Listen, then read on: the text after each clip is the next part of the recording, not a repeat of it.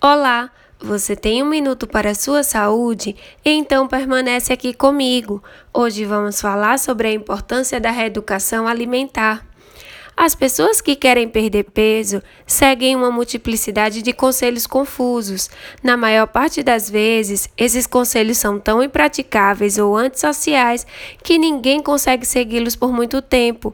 E o que é pior, em alguns casos, eles podem ser perigosos para a saúde ou até mesmo levar para o indesejável aumento do peso.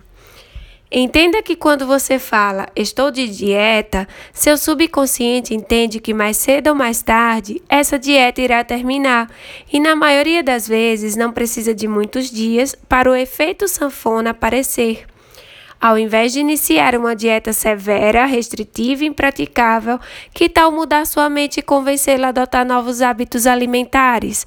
Você precisa se convencer que o que você mais precisa é de uma reeducação alimentar.